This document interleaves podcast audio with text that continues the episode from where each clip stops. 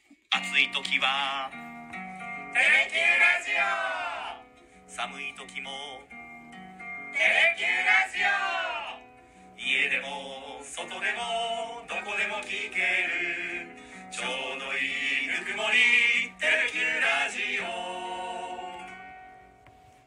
さあ、毎週月曜日はマンデー白トーク、真っ白トーク。今日は私、木戸優雅と、山本圭介です。よろしくお願いしますよろしくお願いしま山本さんと真っ白トークするの久しぶすりいやです、ね。かなり久しぶりですね。もういつ以来かちょっと覚えてないです全けくど、今日覚えてないです。 54回目タイトルは、野球少年の〇〇ということで、あのーまあ、野球少年だった人とか、今野球少年の人とか、はい野球少年の親御さんとか、はい。まあいろんな視点で話をしていきたいなと思うんですそうけなんどで、す。な山本ぜさんは、なはいぜ私が、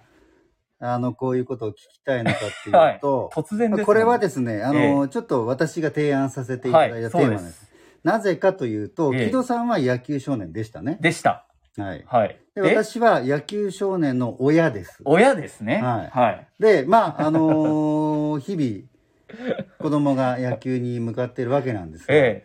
もうちょっと夢中にならんかなと思うところもあったりえ。えす、今何年生ですか今3年生です、三小年学生。生まだ、でねはい、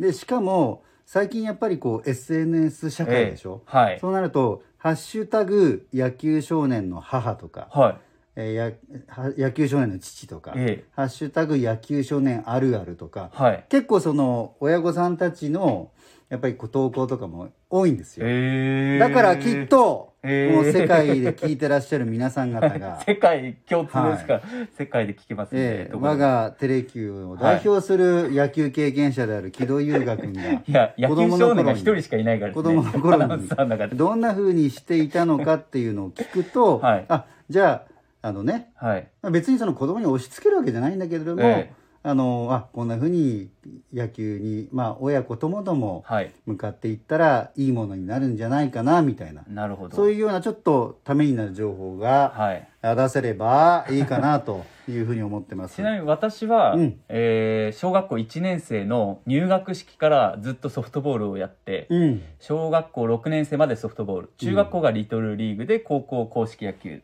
部だったんですけど、うん、小学校3年生ってうんなんか遠足の延長みたいなああ感じだったと思います、そのソフトボールは地域の地域のソフトボールチームで、学校が終わった後に毎日練習だったんですよお盆と正月以外休みなくて、はいはい毎日練習なんで学校終わったらそのまま学校の小学校のグラウンドでえ当時公務員の監督が仕事終わってくるんですようんうんうん、で、子供たちが集まってきてうんみんなで練習するっていう、うんで暗くなる前にみんなで帰るってういう、ん、そういう日々だったんですけど山本さんの今の話聞いて小学校3年生の時何してたかなーって振り返ると遠足の延長みたいな野球がとにかく大好きだったので、うん毎日あなんか楽しいことが学校終わったらできるっていうことで、学校の勉強も頑張りましたね、ああそう、はいあのいわゆる週2回3回みたいな感じじゃなくても毎い日わゆる学校のもうクラブ活動的な形でそうですそうですもう終わったらあったんだ、はい、学校のクラブ活動ではないんですけど、もう的な形でうん、うん本当に毎日やってましたね練で習それが放課後にあるっていうことでその前の勉強も頑張れ頑張れました、はああい、素終晴わらっしいたですね後ねだから雨の日とか練習できなかったんで、うん結構雨の日とか辛かったですね、うん、いろんなや意味っでたぜ雨だ今日練習ねえやみたいなことにならんかそれは中学校高校になってから やっぱみんなそうそう通るとこだね小学校はなんか楽しかったですうね、んその最初にソフトボールをやろうっていう小一のそはいれは、それきっかけは、えっと、僕の記憶だと親が野球やってなかったんですけど好きでうん野球好きなんで、うん親から多分でも2歳ぐらいからもう野球を家でこうボール投げたりして、はいはいよくガラス割ったりして怒られてたんですけ ど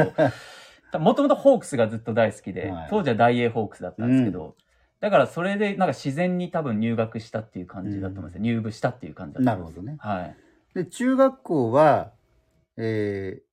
ー、や学校の野球部ではなく学校の野球部には入らずに、うんリトルリーグって言ってあの公式野球チーム、公式なんですね、はい、うんに入りましたね、うん今 IKEA がある新宮にある IKEA がある近くのチームに入ってたんですけど、うんそうそうそうやってまあだから小学校の時になぜ夢中にみたいな話はうん自然となるんじゃないかなと思います。うんで一番はあの火がついたのはやっぱ4年生とか5年生になってくると、うんレギュラーとして試合に出始める子がいたりいなかったりするんですよ、うん特に5年生になったら、うん4年生はまだちょっとあんまりいないです。う4年生と6年生って結構体格差あるんで。で、5年生あたりになると、みんな火がつきますね。うん自然と周りに、周りの環境で僕も頑張んないとってなるとほ思うどんねで。うんだから山本さんのお子さんはまだまだ、そうだから例えばこの前あのまだ我々のチームそのできてそんなに日が浅いので、実は私一回行ったんですよね。そうですね一回臨時コーチで山本さんも打席に立ってまししたからね。はい子供たちとのしそうです試合で。でおかげさまであの頃よりはだいぶあの、親親が入るみたいな練習も減ってきてあれが3年前ぐらいですっけもう3年はならないけど、二年ぐらいうん、コロナ禍でしたねそれそうそうそうマスクしてみんなやってらっしゃそるれで初めて、はい先日大会にも出て、おおうん、でそれがやっぱり、まあ、まだあの6年のまあ最後の、はいはいあの大会みたいなるなほど形でだから3年生私の子供があもいる3年生はまああの上手な子がベンチに入るけど試合には出ない、うんいやーそうでしょええなんでまああのーそんな時期かなと思うんですけうんどいやまあただ本う当そうちだと思いまのす子の場合は本当野球すごい好きで,、うはいで本当にあの休みの日とかもちょっと暇さえあればキャッチボールしようとか、ええバッテいいィじゃンないですかグセンター行こうとか言っていい一じゃ生ないです懸命かやるんですけどはなんかそのチーム中では、はいもうなんかちょっと消極的なところがあって、えまだ確かにその木戸君が言うようにー、はいちょっとその本気になる段階じゃないのかなっていう気はする、そうですね。だからレギュラーとかいう話とかあと多分例えばですけど、うんプロ野球選手と会ったりとかうん。あの結構私あのガンノスの当時の野球の二軍上に連れて行ってもらってて、終わった後選手出てくるじゃないですかそこに親に連れて行ってもらって間近で野球選手見て、こんなに大き大きいんだよ、野球選手って、っていうような感じで、その野球選手と触れ合い始めたのも大きかったかもしれないですね。あうと、んドームに見に行ったりとか、いうのが、こうどんどん野球にのめり込んでいったきっかけかな。ああ、だから確かに去年2022年は我が子はそういう年だったんでおすね。おーはい、はい。そのそもそもチーム作っあの近所のお父さんたちと一緒に作った時に、はいはい。うちの子だけ入らなかったんですよね。はいはい。あのせっかく作ったのに、ええ俺だけ一人なんか親だけに 親だけ入る、ええき あまり聞いたことないですけど。ええただ、まあ、はい2年ぐらい経ってようやく自分もやるとなって、だから去年はそのそれだけじゃなくても野球に対して本当にもう夢中になって、おおだからもう今ほら YouTube とかもあるーしね、はい。だかありますね。ら過去の選手たちとかもいっぱい動画を見たりして、ええーそうなんですか。すごい。そそれ現代的ですね。そうそれでだ知識もどんどんついてって。いいですうね。んであのーホークスの試合も多分今まで我が家では一番1年間に行ったんじゃないかな、ええうんあ、そうですかそ。んな感じでだからただそれが自分の練習とかに結びつくかっていうとまだななるほど野球楽しい面白いっていうところ じゃあこれ元野球少年として一個、あの悩める父にアドバイスしていいですかいいですか はい、あの道具買ってもらえたらテンション上がりますね、まあそうよね、はいそれはなんか自分の子供の頃もな、まあはいまあそういうのあったよねで道具もなんかいろいろあるじゃないですか、はいだからそこの何の道具が欲しいかっていうのもちゃんと聞いてあげて、うんうんグローブ買ってあげたり、うんまあちょっとグローブはなかなか高価なんで、うんいっぱい買うことはできないと思うんですけど手袋買ってあげたりとか、うんバット買ってあげたりとか、うんなんか小さな、まあ、ソックスとかでもいいと思うんですけど、そういうのが嬉しかったですね。要所要所でそれを買ってもらう。まああ大体買いましたけどね らグラブ、バット、はあ、そうですか。い、はい、あのバッティンググローブも、あそうですか2つ目、バッティンググローブなんかもう2セット目ですか なるほど。ら、うんアドバイスないです もん。そうですか。うんでもなん、なんていうかな、こう、まあ、まだその学年的なこともあるし、うんでやっぱり親としてはこうなん、なんでもいいんですよ、ねはいこの野球やって、そこから違うことに、違うスポーツでもいいし。違う全く違うジャンルのことでも、何かこう夢中になる力っていうか、はいはい。夢中になる経験っていうのがすごく大事だと思うんですよね。いや本当そうですね、うんその夢中になるのもそうだしそこでこうきつい思いをしたりみんなで汗流したり泣いたり笑ったりっていうところが後々の自分の今のベースになってるんでやっぱそ親としてはそういうところを経験してほしいって思いがあるんですか、うんうんそうですねなるほど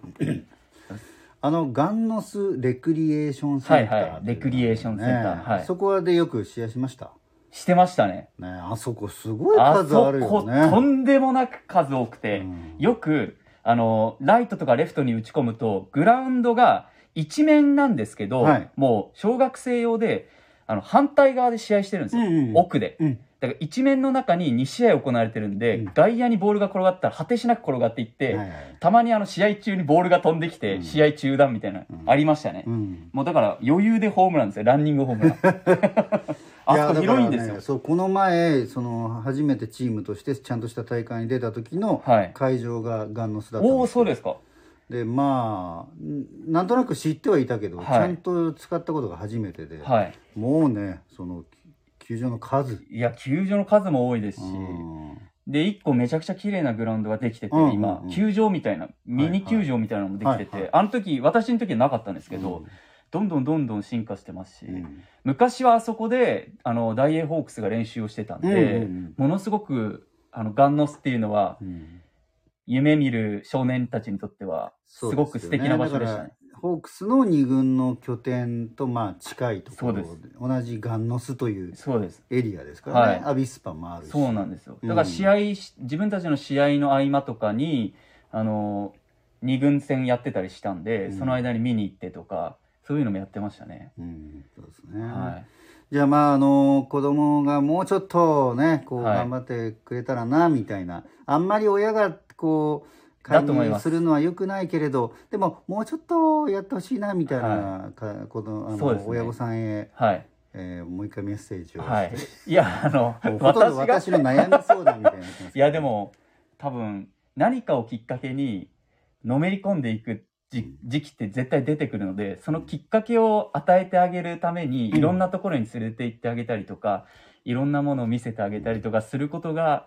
多分、野球少年にとっては、すごくそれが新鮮で、うんモチベーションにつながっていくと思うんで、そうですね、はぜひ、今度、はい山本さんのお子さんとも、まあ、いつかキャッチボールしたいですね。ああやりたいですね、はだかい。ら長い目ではい見ながらいろんな経験をして、これはもうどのことにもねスポーツでもそうだと習い思います事でも言えることですよね、はい、僕親でもないですしあのうん野球少年だったっていう経験でしか話せないんですけどいやいやこんなんでいいですか、貴重な情報でした、はい 大丈夫ですかはい、全国の野球少年の親御さんもはい参考にしていただきたいなという参考になるかないやいやでも本当に今振り返ってもいい経験でしたもんうね、んですしその時からこうつながってる友達って今でもいるんでああそうだよね、はその友達は貴重ですし、うん、こうんう親も仲良くなるんで、うんうんそうですね、はい、野球は最高ですありがとうございましたありがとうございました